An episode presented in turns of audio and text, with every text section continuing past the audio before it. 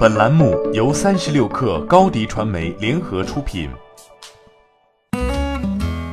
本文来自三十六氪见习作者邱小芬。马斯克在电动皮卡发布会上表示，这是特斯拉最近一段时间内最后一款新产品。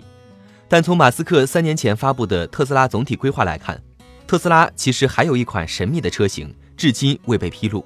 据外媒报道，二零零六年马斯克曾经公布的特斯拉汽车的总体规划。计划总共包括两部分，首先，第一部分包括将推出昂贵的小批量的汽车，大规模的较低价格的中型汽车，提供太阳能。现在看来，第一部分愿景已经完全实现。二零一六年，马斯克又更新了计划的第二部分，其中包括乘用车和商用车两条路线。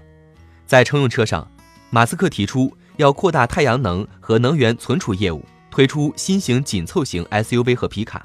随着特斯拉推出 Mac Pack 储能产品 Model Y、Cybertruck，商用车上的目标已经开始实现。他的计划中也提到，将自动驾驶汽车纳入共享车队。在商用车上，马斯克此前还提出开发重型卡车和高客运密度的城市交通工具，前者是2017年便发布的 Semi，后者则可能是基于 Model X 平台生产的电动小巴。和 Semi 的一拖再拖相比。马斯克几乎很少在公开场合提到电动小巴的生产计划，但马斯克却一直没有忘记盯着公共交通改造。马斯克旗下还有另外一家不怎么知名的公司 Boring Company。Boring 公司的业务就是再造地下隧道运输网络。这种交通方式的车辆通行速度、挖掘成本比现在普通的地下隧道都要优秀。更重要的是，这种隧道目前在测试阶段，暂时也只能配合特斯拉生产的车型使用。除了提出特制的电动滑板、电滑轮来实现车辆进入隧道之后的通行以外，特斯拉还发布了一张渲染图，其中便是一台具有载客量的电动小巴。